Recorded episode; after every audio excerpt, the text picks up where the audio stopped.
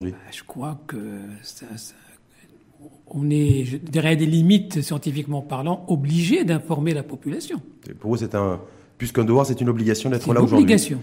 Mais en tout cas, merci. Quoi qu'il en soit, même si vous le percevez comme une obligation. Même légalement, le, le texte officiel qui régit l'activité des médecins, il met la prévention en premier lieu. Le rôle de médecin, c'est pas de traiter les malades, mais c'est de faire en premier lieu la prévention. Et pour moi, euh, traiter un malade, c'est déjà un échec de la médecine. Parce qu'on n'a pas, la médecine n'a pas pu prévenir sa maladie. Parce qu'on va effectivement parler de ça, bien sûr, parce qu'on va parler beaucoup de coronavirus et des politiques préventives. Et en tout cas, pour vous aussi, la prévention, c'est d'être présent dans des médias. Donc, euh, merci une fois de plus à vous. Merci. Donc, je rappelle que vous êtes professeur de maladies infectieuses et tropicales à la faculté de médecine et de pharmacie de Casablanca et euh, à l'hôpital Ibn Rocht également de Casablanca. Alfta Shakib, sur la situation aujourd'hui de l'épidémie, on est à J-7 du confinement, de la fin en tout cas du, du confinement. On est depuis quelques jours sur des trends haussiers, si je puis dire, de nouveaux cas. Est-ce que quelle analyse faites-vous de, de, la situation du moment? Alors la seule analyse qu'on peut faire, c'est qu'on est encore euh, vers euh, les 100 cas par jour. Nouveaux cas? Je parle de nouveaux cas, bien sûr. 100 nouveaux cas par jour. Euh, on n'est pas encore arrivé euh, à ce qui s'est passé euh, en Italie et en France, passé du 100 cas rapidement à 800 000 cas. Hum, c'est le seul aspect qui est rassurant. Ça veut dire que c'est un scénario, nous, le, ce qui s'est produit en Italie, avec 700, 800, 1000 cas en, termes de, en termes de courbe, chez nous, ça ne se passera pas quoi qu'il en soit. Pour le moment, ça ne s'est pas passé. Est-ce que ça, Est-ce que ça va se passer ou pas Je ne sais pas. Je ne peux pas, vous, je peux pas répondre à cette question. J'espère que ça ne va pas être le cas. Pourquoi c'est possible que ça se passe? Euh, c'est possible s'il y a un relâchement au niveau de confinement et s'il y a euh, des, bon, je sais pas, des, des choses qui, comme ce qui s'est passé en Italie, en France, qui peuvent expliquer cette extension rapide de la maladie. ce dont on a peur pour le moment, c'est l'extension dans les familles. Oui, on va en parler parce que c'est essentiellement les, les, nouveaux cas, mais ça veut dire que parce que c'est intéressant ce que vous dites parce que par rapport très souvent on dit bon pour essayer de comprendre ce qui va se passer chez moi sur le court et moyen terme, observons ce qui s'est passé ailleurs. Est-ce que c'est est-ce que c'est inspirant? Est-ce que ça peut être Est-ce qu'il y a de l'information efficiente à, collecter de ce qui s'est passé en, Italie, par exemple, ou en Espagne, en matière de euh, courbes qui, d'un coup, en fait, brutalement, mais commencent à se, à se démultiplier? Avec des cas qui se démultiplient oui, euh, on peut on peut tirer beaucoup de leçons. Ce qui s'est passé par exemple en Italie, aux États-Unis, euh, en France, etc. Parce qu'on sait maintenant que très probablement il y a eu un passage de, 100 cas vers 1000 cas, 2000 cas, parce qu'il y a eu des manifestations où il y avait beaucoup de monde et par conséquent, il y a eu une contamination d'un très grand nombre de personnes. Quand je parle de manifestations, c'est soit des manifestations euh, de musique ou de de de, de, concerts ou de célébrations de, mariage et autres, voilà. Voilà le, les plages, le, voilà hum. religieuses, etc. Mais est-ce que qui ont expliqué ça. Mal, euh, bah, heureusement pour Expliquer ou est-ce que c'était les éléments d'explication? Parce que non, pour l'Italie, on dit que c'est l'infrastructure aussi vrai, un peu. C'est vrai, là oui, ce sont des éléments d'explication, parce que peut-être il y a d'autres. Peut-être qu'on le saura plus tard, précisément. En tout cas, vous, vous, vous n'écartez pas l'hypothèse et l'option, euh, professeur Apustachekib, d'une d'une montée brutale des cas dans les prochains jours. Non, quand on est scientifique, on n'écarte aucune hypothèse. Hum. Donc, y compris celle-ci. Par contre, aujourd'hui, on est sur des 100 nouveaux cas en moyenne tous les jours. Euh, est-ce que ça, c'est déjà inquiétant Non, c'est, pour moi, c'est rassurant. C'est rassurant parce que si on reste sur cette, cette, si vous voulez, cette dynamique de 100 nouveaux cas par jour, euh, c'est bien parce que ça nous donnera le temps de nous préparer, je terme en termes de capacité hospitalière d'une part, et d'autre part, euh, ça, ça, ça, ça, nous rassure parce que ça, ça, ça veut dire que le système ne va pas être dépassé. C'est très important. Je parle du système, bien sûr, euh, hospitalier, hospitalier, oui, hospitalier, c'est très important. Et puis, euh, ça, ça, ça peut être, ça peut être. Moi, j'aime pas trop les, les, modèles et les courbes, etc. Ça peut être euh, un début d'explication. Peut-être on peut dire qu'on est en train d'aplatir la courbe. C'est ce qu'a dit en tout cas les pouvoirs publics, le directeur de l'épidémiologie, euh, encore hier, en disant que la courbe s'est aplatie. Comment on peut dire que la courbe s'est aplatie compte tenu qu'on est euh, toujours à 100, 100, nouveaux cas par jour? Est-ce que ça a du sens? Euh, Alors Est-ce que vous donnez du crédit au fait de dire aujourd'hui, de la part des pouvoirs publics, que la courbe s'est aplatie? Alors ça a du sens dans la mesure où lui s'est basé sur, par exemple, la semaine dernière, c'est-à-dire qu'on a eu 80, 90, 100, etc. Sur une semaine, quand on trace ça sur une courbe, on a l'impression que c'est une courbe qui est aplatie. Ça, ça a du sens euh, scientifiquement parlant. Alors maintenant, Qu'est-ce qui va se passer après? Moi, franchement, je ne sais pas. Personne ne sait au Maroc aujourd'hui ce qui va se passer? Non, non, on peut pas. Personne ne sait aujourd'hui. Les experts comme vous, professionnels de santé, les scientifiques, tout ce corps-là, personne n'est en capacité de dire aujourd'hui si, par exemple, pour prendre un cas, un cas précis, que euh, on pronostique le, le pic de l'épidémie autour du 22, 23, 24 avril. Est-ce que ça, quand on dit ça aux opinions publiques, est-ce qu'on maîtrise ce qu'on dit? Est-ce qu'on a des certitudes dans ce qu'on dit ou on dit ou on le dit mais sans avoir des certitudes? Non, euh, euh, attendez, euh, on, va, on, va, aller tout doucement. Quand on a 100, nouveaux cas par jour sur une semaine, il y a plusieurs possibilités. Je parle bien sûr de l'évolution. Soit qu'on va rester sur la même cadence, ce qui serait une très bonne chose. Et à ce moment-là, on va avoir une courbe qui est aplatie, mais personne ne peut nous dire au bout de combien de temps elle va commencer à descendre. On peut, si vous voulez, euh, quand on veut donner des chiffres sans se tromper, on peut dire par exemple qu'on n'aura plus de problèmes à partir du 1er juin. Je parle de l'aplatissement, hein, je ne parle pas du nombre de cas, hein, parce qu'on va revenir au nombre de cas. Donc on peut dire à partir du 1er juin, probablement, on va avoir une... Décrue. Décrue, voilà. C'est-à-dire une décroissance de la courbe. Décroissance de la courbe, exactement. Et qui va coïncider avec la décroissance des cas aussi? Tout à fait, c'est la décroissance des cas qui fait la décroissance de la courbe. Alors maintenant, euh, le deuxième scénario, c'est que on a moins de cas. Et là, il faut faire très attention. On a déjà l'expérience d'un certain pays, par exemple, au Moyen-Orient, où ils ont eu moins de cas.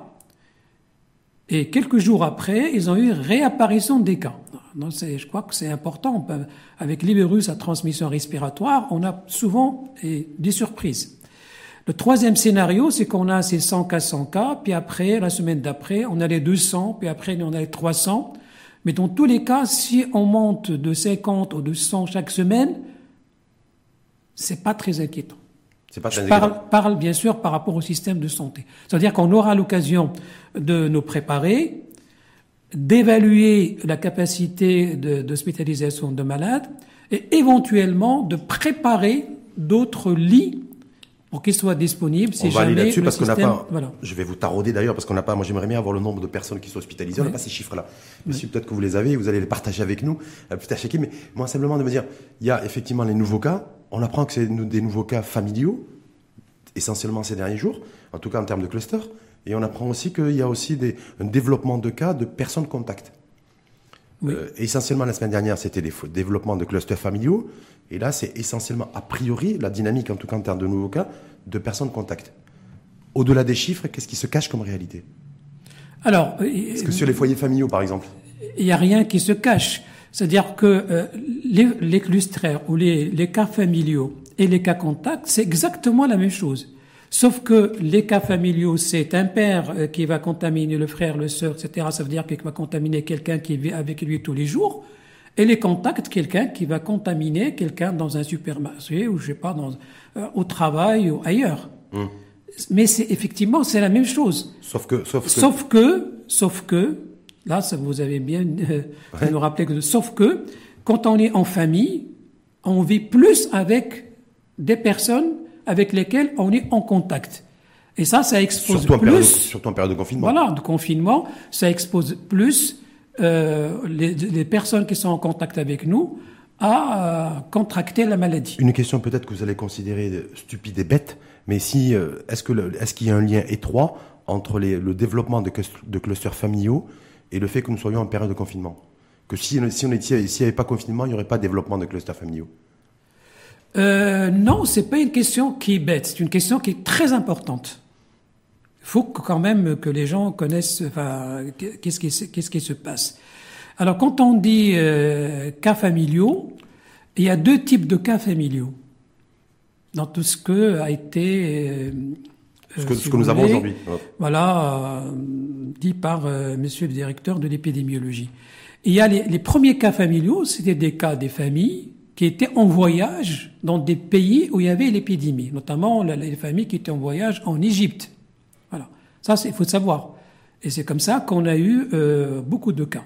Les deuxièmes types de cas familiaux, c'était des cas familiaux qui ont été contaminés lors d'un mariage. C'est important à savoir. C'est pourquoi moi je suis très content quand on a tout arrêté. Les mariages, les, les mosquées, les, les, vraiment écoles, tout. les cafés, les écoles, les cafés, vraiment tout.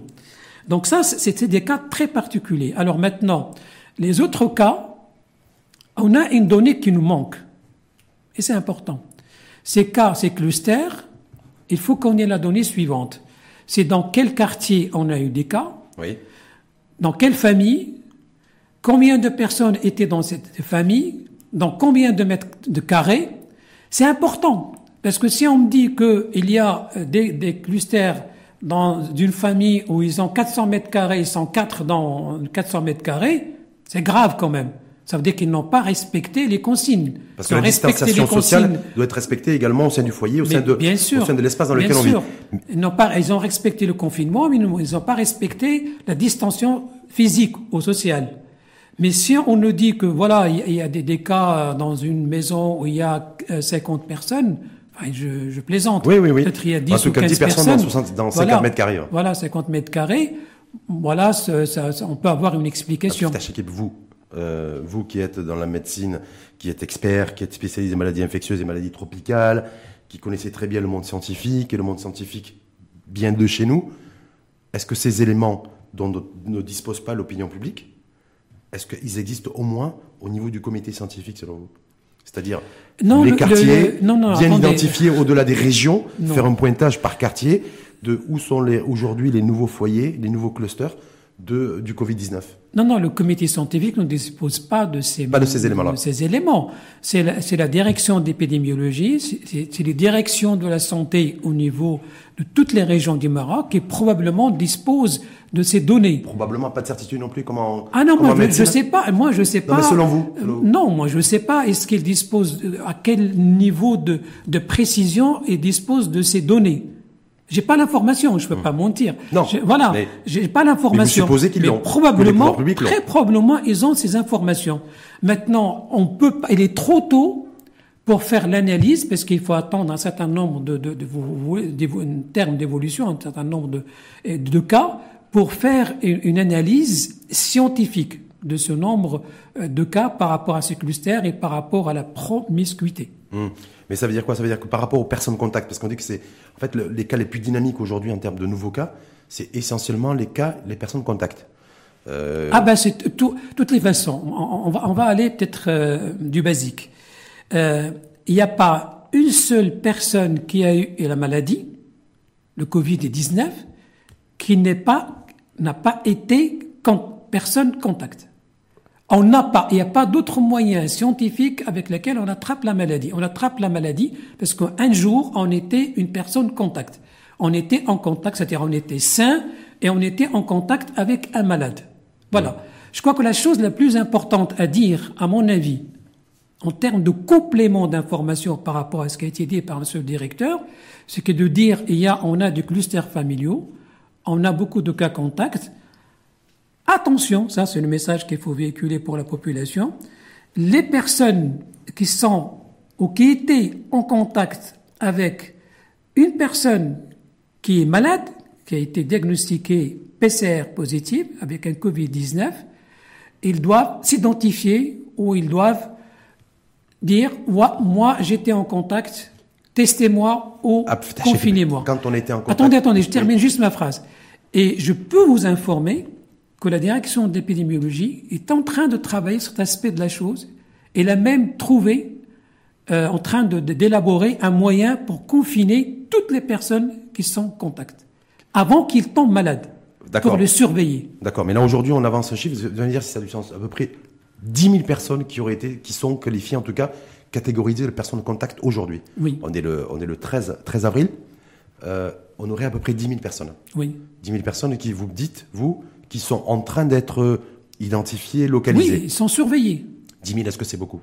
Non, c'est pas beaucoup. C'est-à-dire que sur à peu près un peu plus de 1600, non, 1700 non, cas c'est pas beaucoup. avérés, C'est pas beaucoup. Oui. Au contraire, moi, ça me rassure parce que c'est un chiffre qui est scientifique. Hmm. Je vous explique vous pourquoi. Vous le confirmez ce chiffre-là? Oui, je le confirme. Pourquoi? Parce que chaque personne qui est malade, il contamine 3 à 6 personnes. Hmm. Donc si on part sur l'hypothèse de 3, donc euh, on a jusqu'à aujourd'hui 1000, on dit 1700, donc ça va être grosso modo 4000. Si on part sur le 4, donc ça va être 10 000, c'est ce qu'on a aujourd'hui. Hmm. Par contre, 10 000, il faut, il faut faire vite pour les vite les pour les identifier, les localiser, les traiter si besoin, les isoler, parce que c'est ça en fait le challenge. Au-delà, c'est pour ça que je disais au-delà des chiffres qui sont donnés, c'est en cours. Qu'est-ce qui, est-ce que ça masque pas ou Mais les chiffres, euh, les chiffres qui sont donnés, font, ils sont issus d'une réalité. Hum? Ça veut dire quand euh, Monsieur le directeur de, Monsieur Liubi, donc le directeur de l'épidémiologie, dit on a fait le test pour 5000 personnes, 5000 personnes, ils ont été euh, diagnostiquées. Quand on a euh, 6 000 ou 7 000 ou 8 000 contacts, ces contacts ont été identifiés. C'est une opération qui est relativement simple. Quand on a un malade, bien sûr, la première des choses, on le confirme, on commence le traitement, on l'hospitalise, on commence le traitement après l'avoir isolé, et puis on lui pose des questions. Vous étiez en contact avec qui? Avec mon père, avec ma mère, etc. Je suis parti là, je suis parti, etc. Je suis... Et c'est à partir de là où on a le nom, le prénom. Est-ce que c'est pas une stratégie qui a, qui, a, qui a ses propres limites aussi? Parce qu'on peut des fois on peut, sûr. on peut, c'est pas comment. Vous savez, c'est que peut-être qu'on on oublie, on oublie de dire que j'ai été en contact aussi avec le professeur Vitaché qui, que j'étais. Oui, bien sûr, toutes les stratégies en mm. épidémiologie ont des limites. Mm. Mais le moyen utilisé aujourd'hui pour, pour, selon vous, par les pouvoirs publics, pour bien identifier, localiser les, peu près le volant de 10 000 personnes, personnes contact, c'est quoi? C'est c'est une profession de foi de la part du patient qui est infecté par le Covid-19, c'est-à-dire qui dit voilà j'ai été en contact avec telle ou telle personne, ou c'est qu'on va beaucoup plus loin et qu'on fait une vraie, euh, je dirais une, enquête de police quoi, de police sanitaire, pour savoir avec qui réellement les, les ce, patient ben, infecté par le Covid a été en contact. Quand on pose quand on pose la question à la personne, on fait une enquête. Hmm. Sauf que c'est pas une enquête policière, c'est une enquête épidémiologique. Ça s'appelle comme ça, hmm. une enquête épidémiologique. Et les enquêtes épidémiologiques, ils ont leur, euh, si vous voulez, il y a des procédures. Ce sont des enquêtes qui sont rodées parce qu'ils ont été créées il y a 40 ans, hein, par des Américains et par un Canadien qui s'appelle Ginisec. Donc, ils ont, et on a des procédures très précises. C'était il y a 40 ans. non, non. Aujourd'hui, ils ont été créés il y a 40 ans, ça veut dire les procédures. Mais ils sont améliorés chaque année. Donc ils sont toujours efficaces aujourd'hui? Oui, oui, ils sont, ils sont améliorés à l'occasion de ce qu'on appelle des simulations, ce que beaucoup de pays développés font des simulations, ils sont améliorés chaque, chaque épidémie.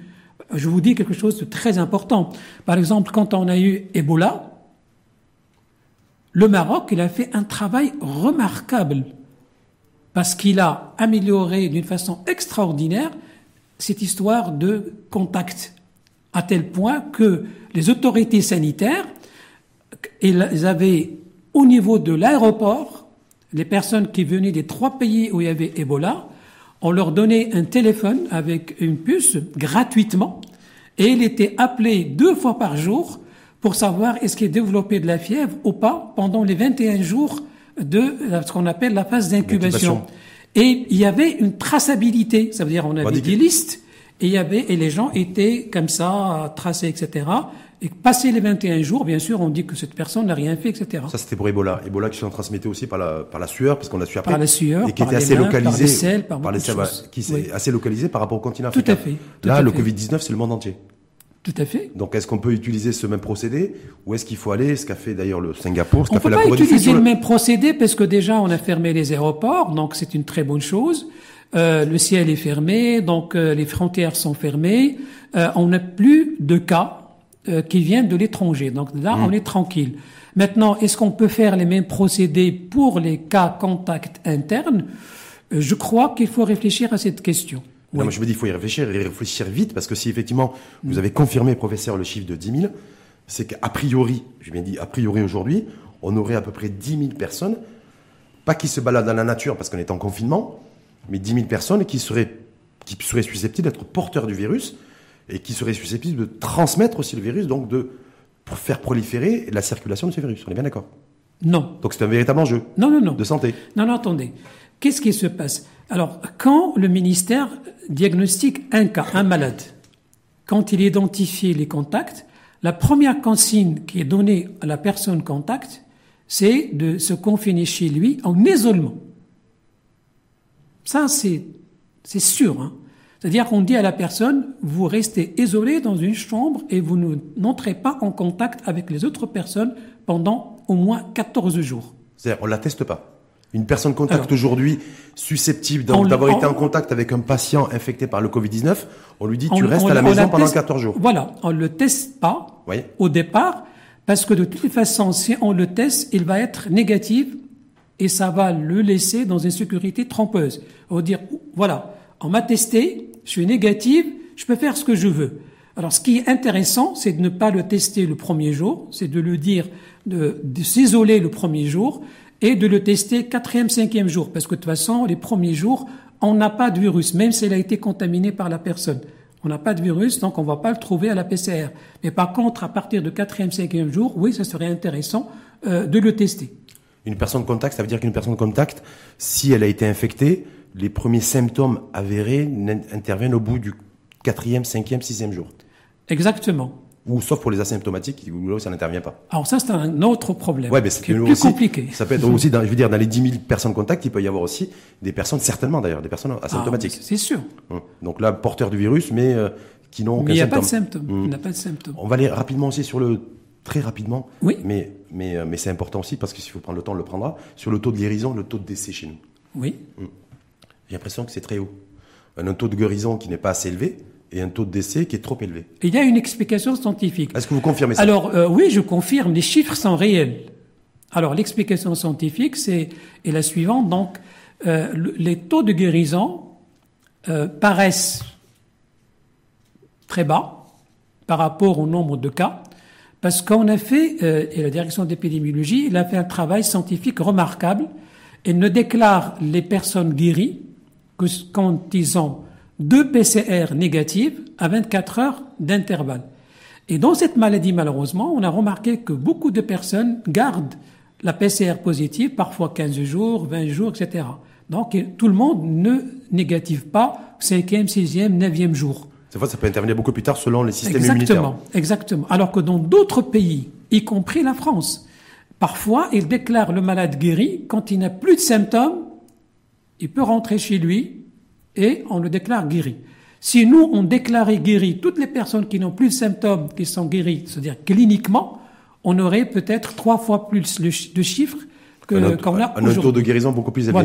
les personnes qui sont guéries chez nous, les patients guéris, D'ailleurs, moi, j'ai une, dame de 96 ans, vous avez vu Oui, tout Hier, à fait. et un bébé aussi de, quelques mois. Oui. Voilà. Euh, mais là, on va aller au-delà du symbole. Les personnes guéries, infectées du COVID, par le Covid-19 euh, guéries, rentrent chez elles. Alors, il y, y, a, il y a un SAS où elles sont encore euh, non, non, y a, sous surveillance médicale. Ça, ça, dépend, ça dépend de, de la personne. On rentre pas automatiquement chez soi. Non, ça dépend des personnes. Il y a, il y a trois catégories.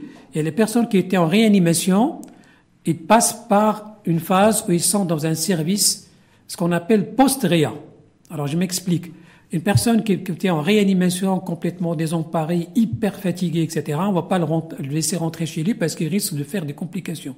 Donc il passe par ce qu'on appelle un post-réa et le hospitalise dans un service où il n'y a pas de réanimation, mais il est surveillé et tout, avant de rentrer chez lui. Les personnes euh, qui sont venues très tôt et qui sont guéries rapidement, on peut soit les envoyer euh, chez eux quand ils ont la possibilité d'être isolés encore pendant 10 jours ou 15 jours, soit pour beaucoup de personnes, ils sont dans des hôtels. Dans les hôtels. par exemple, dans Casablanca, ils sont dans un hôtel. Je sais qu'il y a des, hôtels, mais moi, ça moi, ce qui, moi, ce qui m'interpelle aujourd'hui, parce que contrairement à vous, moi, je vous êtes professionnel de santé, vous êtes expert, moi, je suis journaliste, donc j'essaie modestement de suivre l'actualité au quotidien, compte tenu que ce virus, on en apprend tous les jours, il, y a, il recèle encore beaucoup d'inconnus. C'est qu'on a appris là, il y a, ces derniers jours que ben, il y a des cas de rechute.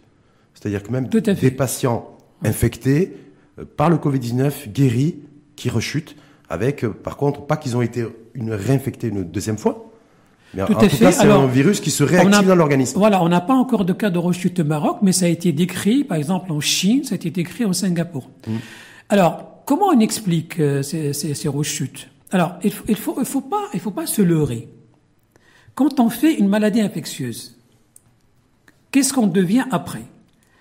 Soit qu'on guérit, avec ce qu'on appelle guéri, ça veut dire qu'on n'a plus de symptômes cliniquement. Et dans les guéris, on peut avoir deux types. Soit les guéris qui gardent pas les virus, ou les bactéries ou les champignons, soit les personnes qui restent des porteurs. Avec, par exemple, ici, un virus, ils vont rester un porteur. Soit que les personnes, ils vont guérir rapidement, ou après réanimation, et ils vont faire ce qu'on appelle une rechute. Ça veut dire avant la phase de la fin de la phase de convalescence, ils vont faire une rechute. Soit qu'il y a une chose qui est plus compliquée, c'est que ce qu'on appelle la récidive. Et il est très important de distinguer la rechute de la récidive. Qu'est-ce que c'est la rechute? La rechute, c'est la réapparition de la maladie, des symptômes de la maladie, alors que la personne n'est pas totalement guérie. D'ailleurs, parce que vous savez que dans la guérison, dans le processus de guérison, on inclut la phase de convalescence. C'est-à-dire pendant la phase de convalescence, la personne rechute. La, la, récidive, c'est que la personne, est guérie pendant un mois, deux mois, trois mois. Tout va très bien, tu et puis après, Non, mais c'est très important dans mm l'infection qu'on discute. Oui. Parce que il y a, les Chinois, ils ont remarqué qu'il y a des personnes qui sont guéries depuis deux mois et qui ont été réinfectées. C'est-à-dire qu'ils étaient en contact avec le même virus, ou un autre virus, ou un autre virus, c'est le même, mais mhm. euh, le, le, coronavirus euh, actuel, et ils ont refait la maladie. Qu'est-ce que ça veut dire? Ça veut dire que parmi les personnes qui guérissent, il y a des personnes qui restent immunisées mhm. et se défendent très bien contre le virus. Et il y a d'autres personnes qui ne sont pas très bien immunisées et qui font. Euh, Donc la solution, c'est d'analyser, de bien analyser et de faire un focus sur le système immunitaire de chacun. Tout à fait. C'est ce qui est, c'est ce qui dépend et conditionne en fait le fait d'être pas réinfecté par le virus, mais en tout cas que le virus se réactive dans l'organisme. Tout à fait. Mais nous, on n'a pas de cas aujourd'hui chez nous. Non. Aujourd'hui, on n'a aucun cas de rechute et on n'a aucun cas de récidive. Peut-être, je dirais, pour être scientifique à 100%, il est trop tôt pour parler de cas de récidive. C'est-à-dire qu'il faut, attendre d'avoir une courbe aussi mature. Non, il faut attendre deux mois, trois mois. Il faut attendre deux mois, trois mois après la guérison pour savoir qu'est-ce que vont devenir les gens. Hum. Parce que la Chine, effectivement, ça vous a, Tout à fait. Ça, ça, a été, il y a des cas réactifs où le, le, virus a été réactivé au bout de trois mois, trois mois, trois mois et demi. Donc ça veut dire qu'il va falloir rester vigilant. Tout à fait. Euh, dans les prochaines semaines, les prochains mois, ne serait-ce que vis-à-vis des patients guéris du Covid. Sur les lits réanimation, sur l'équipement chez nous, sur parce qu'on n'a pas de nom, on n'a pas de, on n'a pas dans les dans les pays, on parlait de l'Espagne, de l'Italie, les principaux indicateurs, c'est de se dire euh, par rapport à la courbe de l'épidémie, de l'épidémie, c'est de se dire combien de personnes en milieu hospitalier sont admises, combien de personnes en réanimation, combien de personnes en, soins intensifs. Nous, on n'a rien là-dessus. On a le, les nouveaux cas, on a les clusters familiaux, on a les, les clusters de personnes de contact, le taux de guérison, vous l'avez très bien expliqué, vous avez dit voilà, on pourrait avoir, bon bref. Mm. Mais sur le nombre de personnes qui sont admises en, en milieu hospitalier, en soins intensifs, Au niveau du ministère, il y a une direction des hôpitaux et des soins ambulatoires. Mhm. Euh, et là, certainement, euh, toutes ces données. Alors maintenant, est-ce qu'il faut donner ces données euh, tous les jours à la population? Moi, franchement, je crois pas, parce que c'est pas utile. Est-ce qu'il faut donner toutes ces données aux médecins marocains? Euh, Je crois pas. Mais est-ce qu'il faut, est-ce qu'il faut donner ces données au niveau des directions régionales de la santé et au niveau des médecins qui sont directement impliqués dans la prise en charge? Oui. Hum. Est-ce que pour vous, aujourd'hui, euh, ça fait, le, on a eu le premier cas de, de, Covid-19, nous, je crois, le 2 mars dernier. Oui. C'est-à-dire que ça fait à peu près 40 jours. Hein. Oui.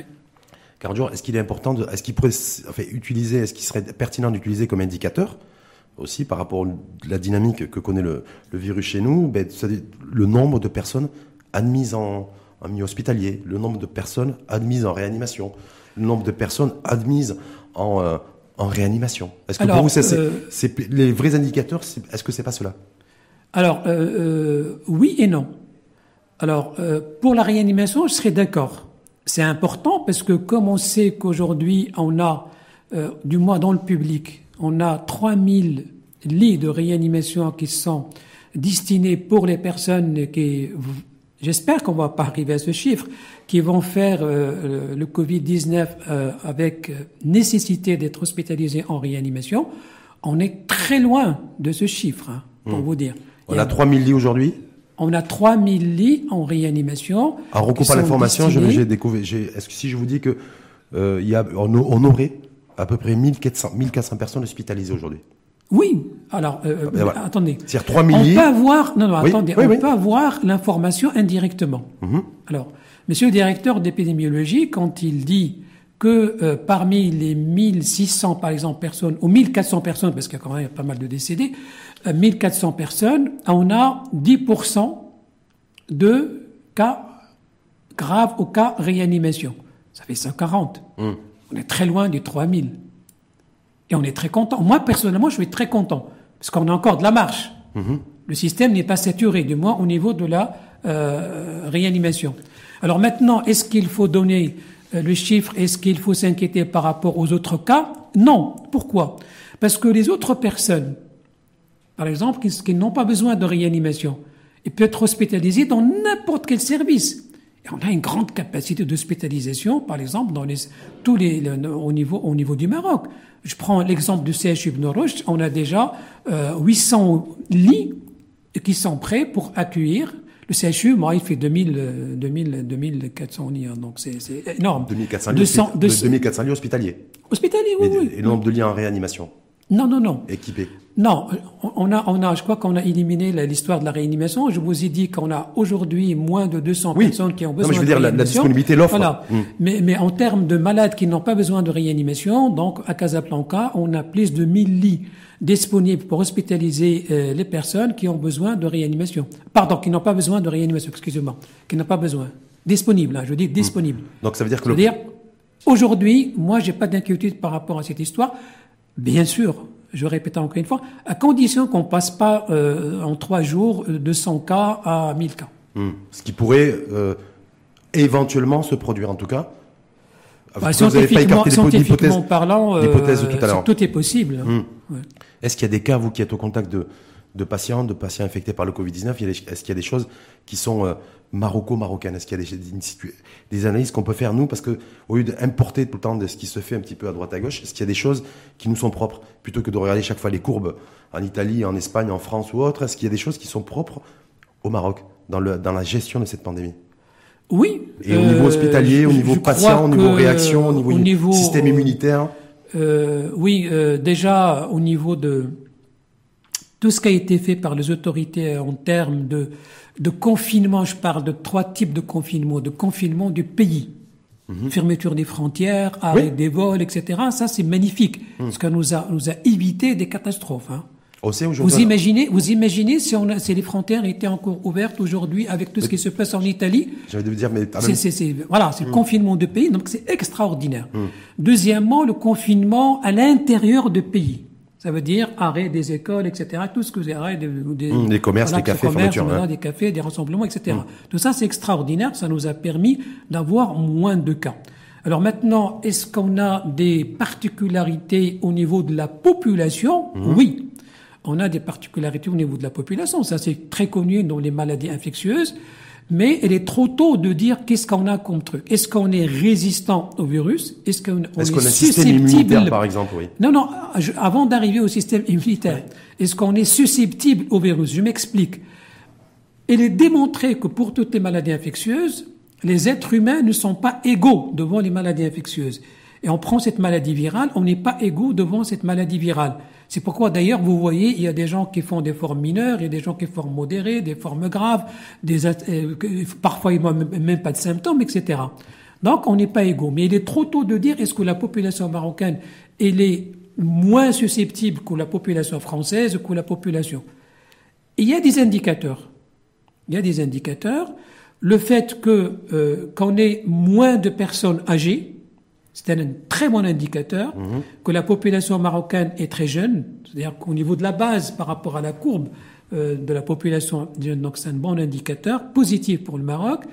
Euh, qu'on a probablement moins de personnes qui sont stressées, je veux dire, oui, tout le monde est stressé. Non, mais pas au même niveau de stress. On mm. On court pas dans les métros, on se lève pas, tout le monde ne se lève pas à 5 heures du matin. On est moins stressé et le stress joue un rôle très important au niveau de la susceptibilité par l'intermédiaire de l'immunité.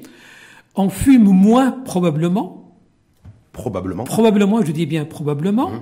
Et troisième chose qui est capitale, on a moins de pollution. Ça, c'est sûr. Parce que quand on voit ce qui se passe, rien, par exemple, qu'en France, par moment, ils sont obligés d'arrêter carrément les circulations de la population mmh. parce qu'il y a un taux de... Même si scientifiquement, il n'y a pas de lien qui a été établi entre la pollution, dégradation des facteurs climatiques et le Covid-19. Alors, il n'y a pas de lien parce qu'il n'y a pas d'études qui ont été faites, mais moi, je suis sûr qu'il y a un lien. Hum, on l'apprendra plus tard. Euh, pourquoi je suis sûr qu'il y a un lien? Parce que de toutes les façons, il a été démontré que la pollution abîme le poumon et le virus rentre par le poumon. Quand le virus rentre dans un poumon sain, c'est impeccable. Quand il rentre dans un poumon qui est abîmé, c'est la catastrophe. Hum. Même si en fait, j'ai vu qu'en Europe, un pays comme la France ou l'Espagne, les, par rapport, c'est les hommes qui sont beaucoup plus euh, infectés par le Covid-19 que les femmes. Non, ça c'est un autre problème. Oui, non, mais, non, mais simplement par rapport au tabac et que et que les. Euh, non, c'est pas le tabac. C'est pas le tabac parce que les hommes en général résistent moins à l'infection que les femmes. Les femmes résistent plus à l'infection, à toutes les maladies infectieuses. Toutes les maladies infectieuses. Toutes les maladies infectieuses parce qu'ils ont les oestrogènes. Les les oestrogènes. Ils ont des hormones, leurs hormones oestrogéniques, on n'a pas beaucoup, nous les hommes, et les oestrogènes stimulent beaucoup l'immunité. Donc il vaut mieux être une femme qu'un homme. Qui est il vaut mieux être une femme qu'un homme en, plein Covid-19. Exactement. Euh, je voulais aller sur le confinement aussi, parce que là on va rester confiné. Donc on disait euh, officiellement en tout cas jusqu'au jusqu'à lundi prochain. Donc le 20 avril à 18h a priori. En tout cas c'est le. Oui, on va y aller. On va. Ça va durer. Non, je crois qu'il y aura une prolongation. Une bonne prolongation. Pas une bonne, mais il y aura une prolongation de moins euh, d'une semaine à 15 jours. Une semaine à 15 jours. Ça veut dire que Ramadan confiné, en tout cas une bonne partie du Ramadan confiné. Bah, une bonne, euh, ouais, confiné, mais de toute façon, ça donnera le, le temps aux gens de faire une semaine d'art et de, voilà, c'est tout. Donc, mm. il y aura un problème qui va peut-être va se poser, c'est Traweh, le etc. Mm. Et là, je crois que l'État, il doit commencer à préparer les gens euh, moi, je, vous dis quelque chose qui, à laquelle j'ai peut-être j'ai pensé un jour. Euh, on a arrêté la prière du vendredi, mais rien nous empêche de faire des prières euh, à domicile hmm. avec un imam, par exemple, d'un quartier ou d'une ville, et tout le monde le suit à la télé. Ce qu'on fait depuis trois semaines d'ailleurs, puisque la fermeture des mosquées, chacun prie chez soi, y compris le vendredi. Voilà. Le vendredi. Non, non, mais il faut que ça soit euh, systématisé. Vous voyez ce que je veux dire Limite institutionnalisé pour. Ça veut dire que pour Casablanca, il y a par exemple un imam qui fait la prière. Tout le monde, église Fudaro, il le Coran, il bah, il fait sa prière, et dua, une autre. Tarawih, ça doit être la même chose. On prépare les gens parce que on fait des, plein de choses par la télé, on fait des, plein de choses par le webinar, par exemple. Hmm. On peut aussi imaginer des, des, des, prières par webinar. C'est-à-dire, moi, je suis chez moi, et je suis l'imam, donc, euh, Ganis c'est tout. C'est important de dire ça parce que j'ai vu que l'Arabie Saoudite, je crois que c'est hier ou avant-hier, a adressé une fatwa, donc un communiqué pour dire que les, euh, par rapport aux prières de Taraweh pour le ramadan, et eh bien que chacun, on peut les faire chez soi. Donc ils ont euh, déjà commencé à préparer, mais préparer les opinions publiques dans ce sens. on peut imaginer des solutions. Mais quand vous dites, je voulais revenir sur le confinement, donc qui arrive à, qui devrait arriver à terme le 20, donc j'avais dit prolongation au moins 15 jours. Mais quand je me dis qu'il y a Ramadan qui va démarrer le 23 ou le 24 avril, est-ce qu'il serait pas bon, est-ce que de donner, euh, s'il y a prolongation, mais plutôt toute la durée du ramadan, plutôt que de, pour, plutôt qu'on ait un ramadan où on soit semi-confiné? Est-ce que ça serait pas, il n'y aurait pas plus de sens de confiner tout le, toute la période du ramadan? Moi, je crois que ce serait intéressant, c'est de faire un déconfinement progressif. Pour certains métiers, où on travaille avec une distance euh, physique euh, correcte, où les gens respectent, euh, le, voilà, ils travaillent, peuvent travailler avec un masque, mmh. etc. Et puis ils sont des gens qui sont, euh, je dirais pas conscients de risque. Tout le monde maintenant est conscient de risque, mais qui respectent les consignes strictes de, de, de, de ce qu'on appelle les barrières. Euh, les mesures barrières, en fait, les distanciations pour éviter la contamination. Vous, considérez qu'on peut, peut, que le pays peut être prêt à commencer à déconfiner à partir du du 8, 9, 10 mai, c'est ça en fait que vous dites Parce que 15 jours après le, après le 20, donc ça veut dire que début mai, vous dites oui, qu'on peut commencer début à déconfiner mai, ouais, début mai, je crois qu'on peut commencer à déconfiner progressivement. Et si on a une deuxième vague à début mai, comment on fait? Bah, en, général, c'est le scientifique qui parle. Oui, celui, qui va prendre La, celui qui va prendre la décision de déconfiner, c'est le politique. Non, non, c'est le politique, c'est pas moi. Donc je me dis moi, s'il vous suit, parce que le, très souvent le politique suit, les, suit le raisonnement et les recommandations scientifiques. S'il vous suit et que début mai, on a une nouvelle vague, ce que bien sûr personne ne souhaite, et moi le premier, de cas, on fait comment? Est-ce que c'est pas le, le, pire des scénarios, ça? C'est la deuxième vague. Si on a euh, une deuxième vague, on va recommencer dès le début. Hum, mais c'est plus compliqué, non? Vous avez vu le nombre de milliers, milliers de personnes aujourd'hui qui sont confinées depuis trois semaines. Ils vont reprendre le chemin du travail. Et il va y avoir une, s'il y a deuxième vague, on va leur dire, non, non, on arrête tout. Tout le monde rentre chez soi. Oui, ça, certainement en pratique, ça va être plus compliqué. Oui, je pense de toute façon, même le politique et suit le scientifique, mais en prenant en considération la situation euh, du point X, à partir du moment où il a décidé de faire le déconfinement. Hein. Mmh. Mais pour vous, il n'y a pas un risque élevé, quoi qu'il en soit, de déconfiner le pays à partir de début mai? Euh, Si on reste sur cette euh, courbe, non. Si on reste à 100 nouveaux cas par jour? Vous dites qu'en début mai, on peut déconfiner. On, peut commencer. Oui. On peut commencer à déconfiner. commencer Avec le, masque obliga le masque a été rendu obligatoire là, depuis, obligatoire, depuis le début de la semaine dernière. La distance, etc. C'est très important de respecter. Mais en maintenant la fermeture des écoles, en maintenant les cafés, les commerces fermés, en maintenant tout ce qui peut se faire par télétravail, les écoles, les cafés, les interdire les mariages, enfin tous les rassemblements qui sont inutiles. Se marier, c'est pas inutile, si non, c'est inutile. C'est inutile pour vous en période de confinement ou même de déconfinement non, non. progressif Moi, je parle. Non, non, excusez-moi. je, vous explique cet, cet, aspect de la chose. Euh, quand on est en phase d'épidémie, l'utilité elle est calculée en fonction de risques. Le mariage, c'est quelque chose qu'on peut retarder, hum. qu'on peut. Euh, le mariage, c'est une fête qui, à mon sens, peut être retardé de six mois, d'un an, deux ans, à condition bien sûr si les gens sont pressés pour se marier et font l'acte, ils peuvent vivre même ensemble, et puis après le mariage, il se fera après. En tout cas, il y a un indicateur, il vaut ce qu'il vaut, c'est qu'en Chine, depuis le déconfinement, la demande, la demande de mariage et les mariages en eux-mêmes ont explosé. Donc les, gens se sont retenus pendant la période de confinement et ont décidé de s'unir et de faire et, de, de, fêter le mariage. C'est tout à fait logique. Alors scientifiquement parlant, parce que les gens se sont rendus compte qu'on ne peut pas vivre seul. Il est très risqué de vivre seul. une, des conséquences, pardon, une des conséquences du confinement, c'est qu'on se rend compte qu'il est dangereux de vivre seul dans une maison. Pourquoi? Parce que si on a un problème à 2 heures du matin, il n'y a personne qui peut appeler les ambulances ou il n'y a personne qui peut nous amener dans un hôpital, premièrement. Deuxièmement, euh, quand on vit seul, le grand problème qu'on a quand on vit seul, c'est que parfois on s'ennuie parce qu'on n'a personne avec qui parler. Et c'est là qu'on découvre les, les, les bienfaits d'être accompagné, soit par un partenaire, soit dans le cadre d'un mariage. Et comme on dit, des fois il vaut mieux être seul que mal accompagné, professeur, non? Euh, Non, euh, si on n'est pas malade. Ou pas Covid-19, confinement ou pas de confinement? Non? Non, non, non, non. Mais du point de vue équilibre psychique, il faut mieux être tout le temps dans la vie accompagné. Professeur équipe sur est-ce qu'on peut, euh, si je suis votre raisonnement qui est purement scientifique, parce que vous êtes un scientifique, est-ce qu'on peut se permettre et s'autoriser de déconfiner le pays à partir de début mai, ce que vous avez dit, oui. hein, euh, vers le 6, 7, 8 mai, d'accord? Oui. Alors qu'on a le virus qui circule toujours. Oui, on a. Alors qu'on a, dit... qu'on a des populations qui sont restées confinées depuis trois semaines, oui. qui vont être déconfinées, donc qui vont se découvrir et donc du coup qui peuvent être des cibles aussi euh, d'infection du Covid. Oui. Mais on aura non non attendez parce que euh, le déconfinement il va s'accompagner. Moi je parle du côté scientifique. Hein. Oui. Euh, il va s'accompagner de mesures scientifiques strictes. Alors on aura certainement beaucoup de tests à ce moment-là au Maroc. Je parle pas des tests PCR qu'on a actuellement. Oui, parce qu'on les... On aura des tests, non, non, des tests sérologiques. Oui, des tests. C'est-à-dire les personnes vont pouvoir aller dans un laboratoire c'est tester, laboratoire même de ville, et voir est-ce qu'ils ont développé des anticorps. Hum. S'ils ont développé des anticorps, ça veut dire qu'ils ont fait la maladie.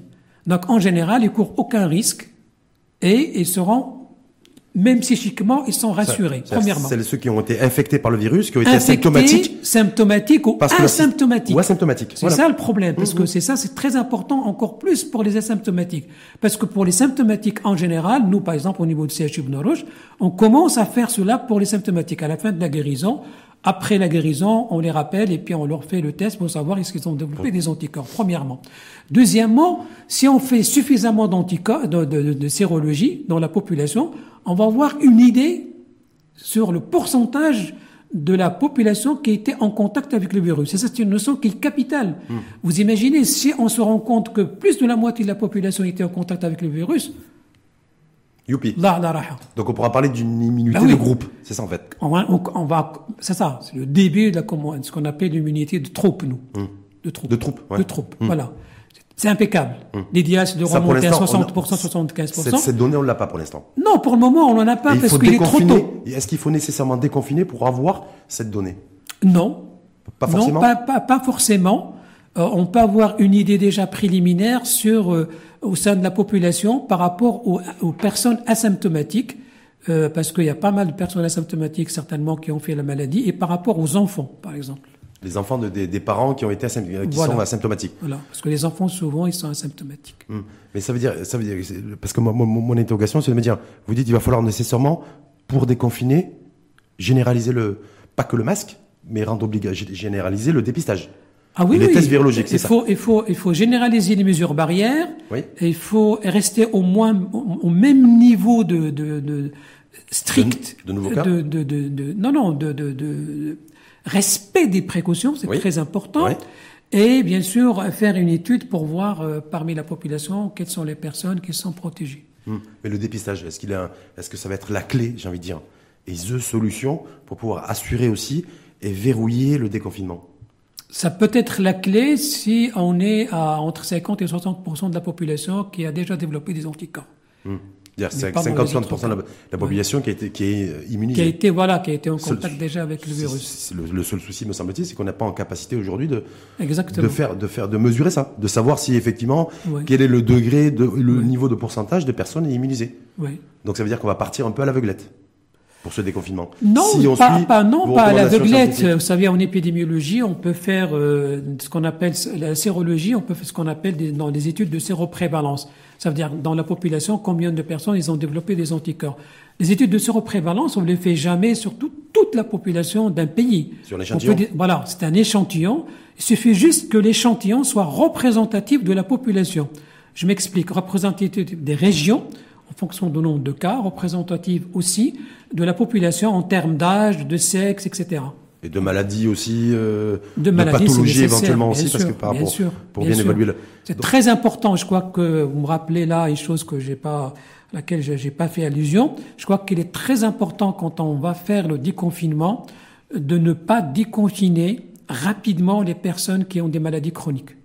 Je crois qu'on peut commencer par déconfiner les personnes jeunes, les personnes qui sont saines, qui n'ont pas de maladies chroniques, qui ne sont pas immunodéprimées, et qu'on laisse en dernier lieu les personnes qui ont des maladies chroniques et risquent de développer euh, des formes graves et les maladies qui sont Et immunodéprimées. également les personnes âgées, parce qu'elles sont Euh, les, oui, les populations euh, aussi les plus vulnérables. Les personnes âgées sont considérées comme des personnes à risque. En tout cas, Shakib, en tant que professionnel, scientifique, dit voilà, on peut commencer à déconfiner le pays à partir de début août, parce que j'ai vu que, enfin, début mai, pardon, j'ai vu que l'Autriche déconfine demain, le, le Danemark aussi dans la foulée, l'Allemagne le 19, c'est-à-dire dans- en fin de semaine, donc voilà, les choses devraient se Mais, mais attendez, la- l'Allemagne, il déconfine à partir de demain ou après-demain. Le 19, Parce que ouais. quand même, ils, ils- ils ont fait euh, énormément de tests.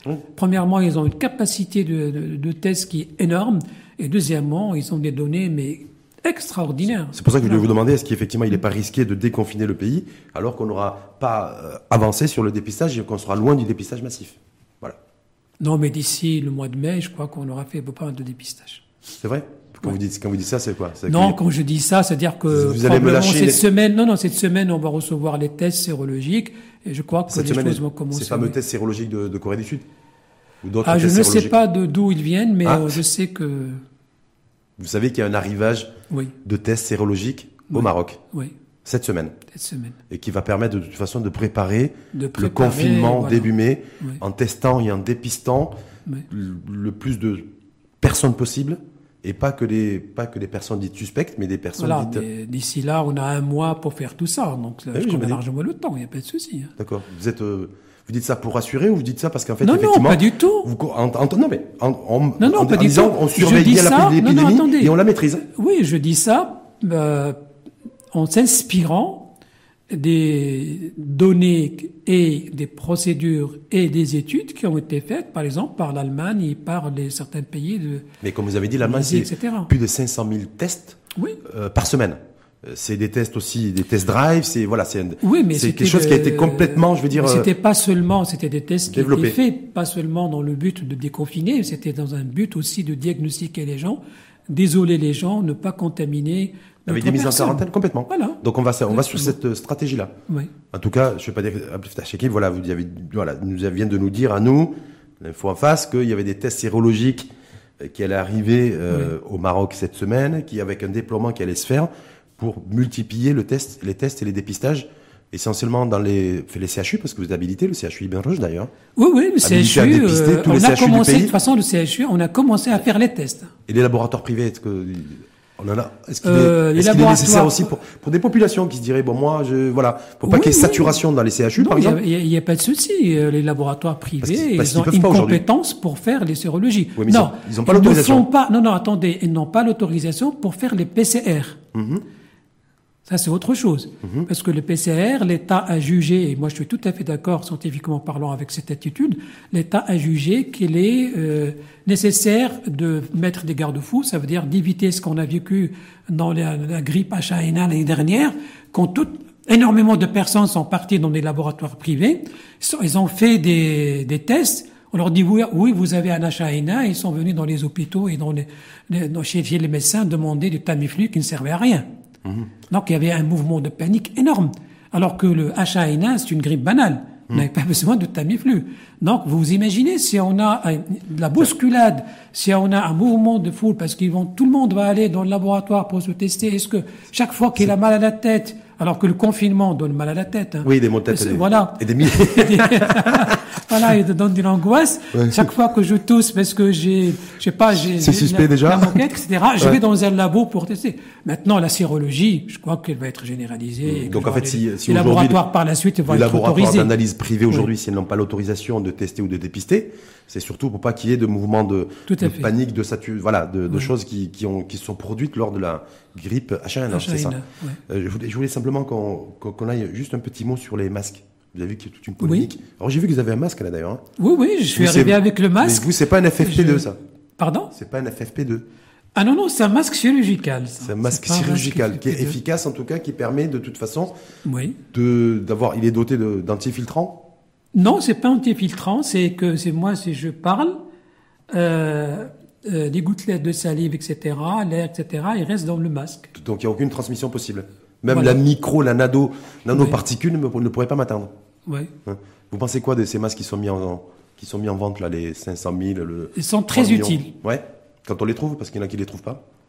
Euh, en disponibilité, je crois que pas l'impression. Je crois que c'est les premiers jours où il y avait un manque, mais je crois qu'actuellement, je crois qu'ils sont disponibles. Efficace. Est-ce que vous, en tant que scientifique, vous mettez le cachet de, vous garantissez l'efficacité sanitaire de ces masques aujourd'hui qui sont vendus dans les petits commerces et les, les commerces de proximité à 80, à 80 centimes? Alors, ils sont efficaces à condition d'être euh, correctement utilisés. Correctement utilisés, c'est-à-dire correctement portés? Oui. Il faut se laver les mains avant de les porter, il faut les mettre correctement, il faut plus les toucher. C'est très important. Mais mettre correctement. Le toucher. J'avais dire, c'est pas sorcier de mettre de mettre un masque. Non si, si, si, si. Ah il faut apprendre. C'est pas si évident que ça. C'est pas si évident que ça. Qu'est-ce qu'il faut faire et ne pas faire Alors, qu'est-ce qu'il faut faire, par exemple, c'est que, par exemple, pour un masque, si on commence par toucher l'extérieur, le masque à l'extérieur, et si on n'a pas désinfecté les mains, on l'a déjà contaminé. Si on touche l'intérieur, c'est encore pire. Si on, par exemple, on a le masque, on enlève le masque pour parler et on le remet, ou pour fumer, on le remet, ou pour manger, on le remet, bah, ça sert à rien le masque, ça il faut le jeter. Un masque qui est mouillé de l'intérieur, ça il sert à rien, il faut le jeter, il faut le remplacer. Un masque qui dépasse 4 heures, il faut le jeter, on peut pas utiliser un masque plus de 4 heures. Et tout ça, il faut le respecter. Si on respecte ça, n'importe quel masque, même un masque FFP2, il ne sert pas à grand chose. Hein. En tout cas, ce qui est, ce qui est en vente aujourd'hui, c'est pas les FFP2, c'est les, non, masques de, non, non, attendez, les masques dits de les protection. FFP2 doivent être, et ça c'est à travers le monde, c'est la recommandation mondiale, les scientifiques, et on, a une base scientifique, il doit être euh, réservé pour le personnel soignant qui est en contact avec un malade qui est confirmé. Et ceux, ceux qu'on achète dans le commerce, c'est les masques, c'est les masques de. C'est comme celui-là. C'est comme celui-là. Euh, ça permet de toute façon, si effectivement, de, de retenir. De retenir euh, les particules les virales, particules les, qui sortent de ma bouche, etc., du nez, etc. Et, et c'est moi, je mets un masque. Et, vous, vous mettez un masque. En général, on est protégé.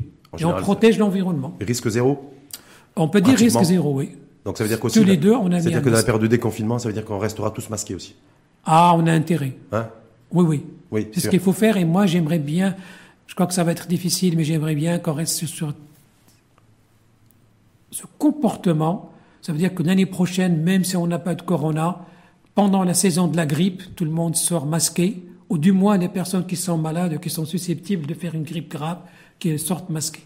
Donc, mais ça sera pas. Généralement, la grippe, c'est pas en avril, c'est en, c'est fin décembre. Non, non, je parle pas d'avril, je parle de l'année prochaine. À, la même période ou à la période Non, l'année prochaine. La grippe, il commence à partir de, de, septembre, hein, 15 septembre, mmh. septembre, octobre. Vous avez vu, vous avez vu, par exemple, euh, en Chine, hein, au Vietnam, dans, les, dans tous les pays asiatiques, le Japon, par exemple, bah, tout le monde met le masque, abstraction faite. Mettez le masque déjà à la base, abstraction ah, faite, l'existence d'une épidémie. culturellement. Culturellement. Mais eux, c'est plus simple. Ils n'ont pas l'habitude de se faire la bise quand ils se disent bonjour. Ils n'ont pas l'habitude de se serrer la main pendant 30, pendant une minute. Voilà. Donc, ça, donc du coup, le masque a été, voilà. c'est beaucoup plus, beaucoup plus simple, beaucoup bah, Nous aussi, on doit faire ça. Quand vous parlez des, euh, de la, de la Chine, j'ai vu une petite étude en préparant votre venue de, de chercheurs chinois, parce qu'il y a plus, je crois qu'il y, y, a plus de 800 études, 800, 900 ah études aujourd'hui dans le monde. Ça pilule dans tous les sens. Ah il y a plus de, je crois, même des, des labos, une trentaine de labos c'est la compétition à la course au vaccin ou en tout cas médicaments anti, antiviraux. Mais il y a une, des chercheurs chinois qui, qui disent qu'en fait, selon une étude, il n'y a aucune garantie scientifique une fois de plus, mais c'est une étude. Euh, donc le, Covid-19 qui dit que le Covid-19 ne serait plus un virus qui s'attaque au, au, système respiratoire comme on le pense aujourd'hui, et comme vous l'avez précisé d'ailleurs par rapport aux poumons, mais euh, qui s'attaquerait au système sanguin. Bah, c'est la même chose. Et donc c'est l'irrigation en fait. Non, non, c'est la même chose. On a, on a, c'est juste que les, certains chercheurs, ils sont partis loin au niveau de l'explication physiopathologique, c'est-à-dire le mécanisme. Qu'est-ce que fait le poumon? Le poumon nous sert pour récupérer l'air, le transformer euh, en oxygène, c'est-à-dire le purifier, le transformer en oxygène, qu'il donne, qu'il transfère à notre sang, et cet oxygène qui est dans notre sang, il nous sert pour vivre, pour lever la main, pour réfléchir, pour voir, etc. Mais cet oxygène, il est véhiculé par quoi? Il est véhiculé par les globules rouges. Oui. Et les globules rouges, ils contiennent l'hémoglobine. L'hémoglobine, c'est une protéine qui est à l'intérieur de, de, globules rouges, et dans cette hémoglobine, où il y a l'oxygène. Donc c'est le transporteur. Donc effectivement, les Chinois, ils ont remarqué que au-delà de l'inflammation du poumon, il y a un autre mécanisme, c'est que ce globule rouge aussi, il manque d'oxygène. Mais c'est, c'est à peu près la même chose. Hein. C'est, c'est bien sûr ça, c'est très utile pour les réanimateurs. Voilà, voilà, parce que je me dis que si effectivement, si ça se confirme, si ces résultats euh, obtiennent la garantie, en fait, sont scientifiquement garantis, euh, tout ce qui est respirateur artificiel, on n'en aura plus besoin. Au niveau des, euh, au niveau des lits, si pour certains malades, oui, parce que quand le poumon n'arrive plus à travailler, hum. euh, on, est, on a besoin de, de l'aider. Mais pour certainement pour la plupart des malades, on aura besoin d'appareils qui poussent l'oxygène, oui, une espèce de poussoir voilà, en fait, qui pousse l'oxygène plus que de du respirateur artificiel avec gonfler et dégonfler le poumon. C'est pour ça que je parlais de ça. Donc, Mais on attend confirmation de cette étude. Cette étude. Et, là, et, ce qui c'est intéressant parce que cette étude, il y a d'autres experts aussi à travers le monde qui ont fait un lien en disant effectivement, je donne du crédit à cette étude parce que c'est ce qui expliquerait aussi l'efficacité de la chloroquine et les effets de la chloroquine sur les patients Covid-19 est-ce que vous faites vous Non, là, non, non, là, un, faire un, raccourci, je crois que c'était c'est trop tôt. Non, non, c'est trop tôt pour, euh, donner cette explication. On sait comment euh, agit la chloroquine. Il modifie le pH.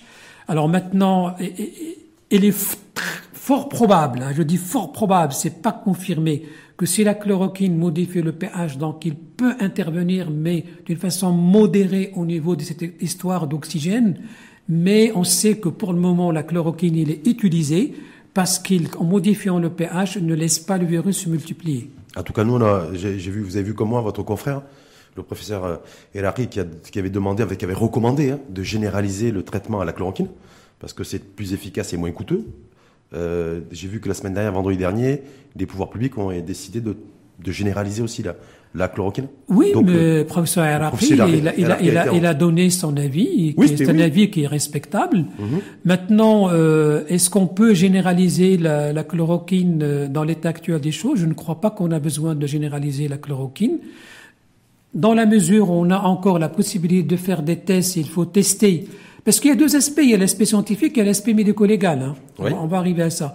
Il y a généraliser l'utilisation de la euh, les tests tester les malades, les traiter correctement, après avoir fait un ECG et un bilan qui contient au moins une glycémie, une calémie, parce que tout simplement mesurer le glucose et mesurer le potassium, pour ne pas passer à côté d'une contre-indication ou de complications avec la chloroquine, parce que quand même il y a pas mal d'effets, de petits mhm. effets secondaires avec la chloroquine, et puis surveiller les malades. Alors maintenant, euh, la, position du professeur Al-Araqi serait peut-être euh, intéressante si on avait 6 000, 8 000 cas, si le système de santé allait être dépensé. Premièrement. Deuxièmement, si on avait suffisamment de comprimés de chloroquine. Mmh. Euh, troisièmement, si on avait suffisamment de médecins volontaires pour suivre les malades. Il y a trois données, c'est mmh. très important parce qu'un médicament, euh, c'est pas c'est pas un jeu d'enfant. Ça veut dire qu'aujourd'hui on fait de la gestion de la chloroquine? Est-ce qu'on appelle stock illimité? Attendez, excusez-moi, je termine juste l'autre aspect, l'aspect médico-légal. Maintenant, c'est moi en tant que médecin, aujourd'hui, je donne la chloroquine à quelqu'un parce qu'il a éternué et fait un effet secondaire, il meurt parce qu'il avait un problème cardiovasculaire ou un problème qu'il est prédisposé à faire des complications à la chloroquine.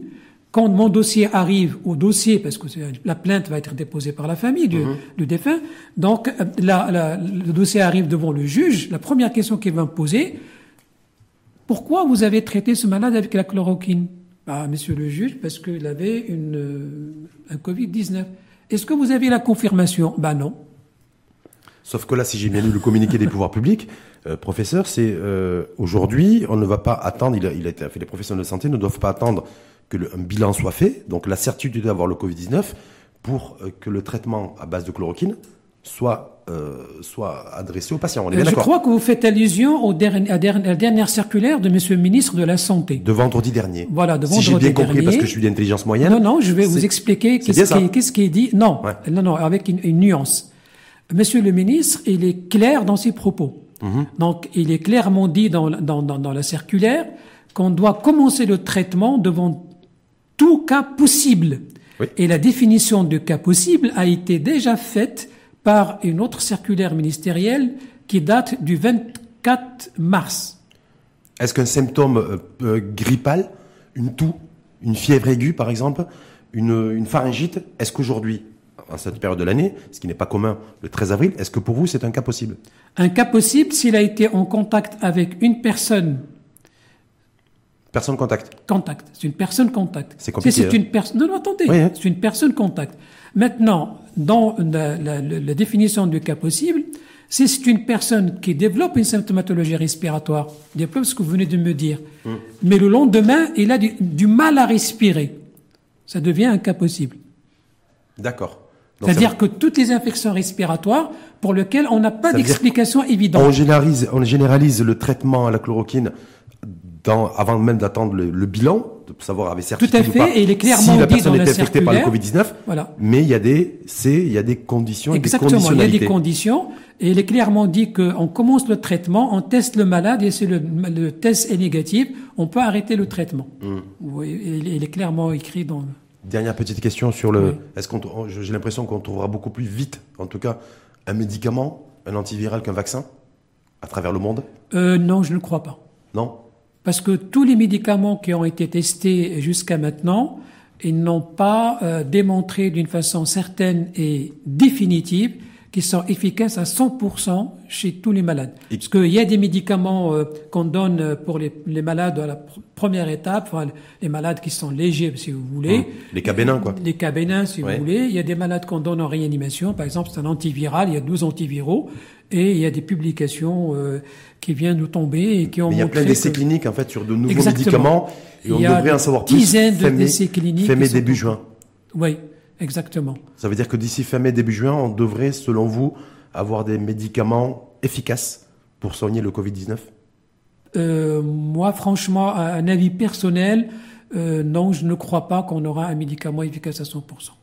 Parce que ça n'existe pas à 100% le médicament. Non, c'est pas parce que... ça n'existe pas, parce que l'approche qui a été faite, euh, d'une part, euh, par exemple, les médicaments qui est américain qui est utilisé actuellement a été déjà utilisé dans l'Ebola.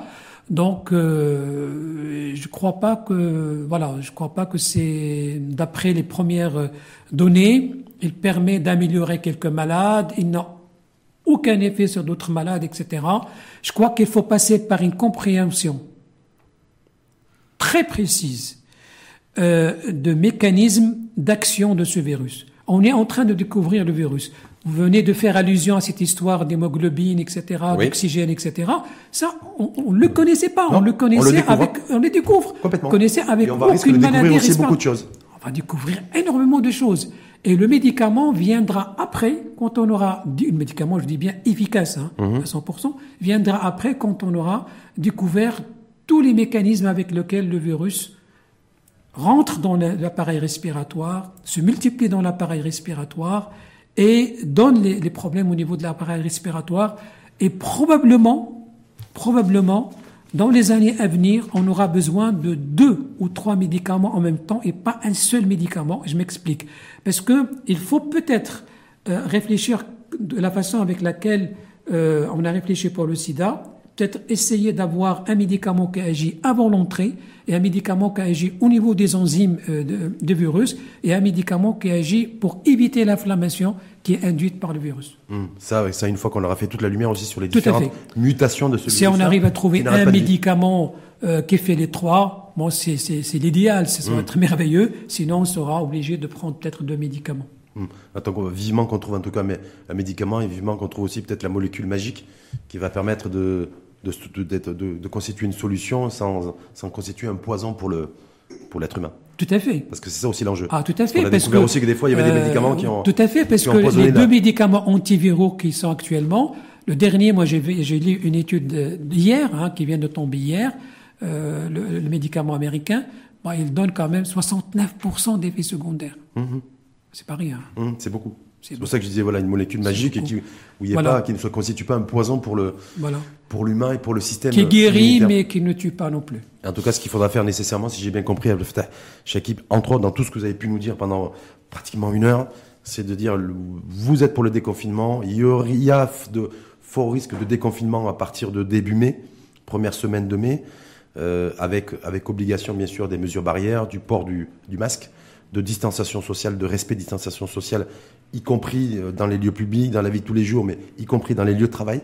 C'est bien ça? Oui, oui, dans les lieux de travail, c'est très important. Très, très important. C'est comme ça qu'on pourra retrouver le chemin du travail et qu'il faudra aussi mesurer, en tout cas voir les, mesures d'impact sur la, capacité de notre société à être immunisée au moins à hauteur de 60 ou 70%. Oui. Et euh, ce que vous avez dit aussi, je n'ai pas dit que c'était un scoop, hein, mais ce que vous avez également dit, c'est qu'il y a des dépistages qui allaient arriver chez nous. Des tests, en fait. Des tests sérologiques confirmés en termes d'efficacité, à peu près de hauteur de 96-97%, et qui, et qui allait permettre aussi d'initier le déconfinement par le dépistage. Oui. Beaucoup plus large et beaucoup plus élargi. Merci en tout cas à vous. Merci. Merci, beaucoup. Al-Fatah Shakib. Je rappelle que vous êtes euh, professeur de maladies infectieuses et tropicales. J'ai envie de dire que vous avez un grand avenir, un bel avenir encore devant vous, parce qu'on nous dit que le, tout le, siècle, ça va être constitué essentiellement et malheureusement de maladies émergentes, tropicales, de virus, de corona, sous d'autres formes. Hmm Mais bon, j'espère qu'on aura bien retenu la leçon de celui-ci, même si on l'a pas, pas encore neutralisé. J'espère aussi qu'on aura, qu'on aura moins d'épidémies dans les années à venir. Hmm. Beaucoup pronostiquent qu'on en aura de plus en plus. Que le hein. monde tirera les, les, leçons de cette épidémie, parce que en grande partie l'épidémie, il est dû aussi à l'homme. N'est pas dû essentiellement au virus, hum. dû au déplacement, au mode de vie des personnes, mode de consommation, destruction, mode de hum. consommation, destruction de la, planète, de la nature, la pollution. Il y a énormément de choses qui ont contribué à l'émergence de cette épidémie. Bah D'ailleurs, on l'a vu dans le, confinement, on a commencé à voir les, à, 200-300 bah mètres le sommet de l'Himalaya, on voit des oiseaux nous partout qui... Il y a moins hein, d'accidents de la circulation, il y a moins de... C'est vrai qu'il y a plus de, de, de et de de disputes dans les foyers, mais bon, ça va confirmez ça, les violences, de, plus de violences conjugales C'est normal, c'est normal. C'est une composante, enfin, dans, dans, les quarantaines, dans les confinements, c'est tout à fait logique, parce qu'il y a des frictions, etc. Il y a aussi l'angoisse, et puis il y a voilà. Qu'on transpose et, qu'on transfère chez l'autre et qu'il faut gérer. faut gérer Merci. En tout cas, Al-Fatah Shakib. Je rappelle donc professeur de maladies infectieuses et tropicales à la faculté de médecine et de pharmacie de Casablanca et également à l'hôpital Ibn Roche de Casablanca. Une fois de plus, merci beaucoup à vous, professeur, et à très bientôt. Merci.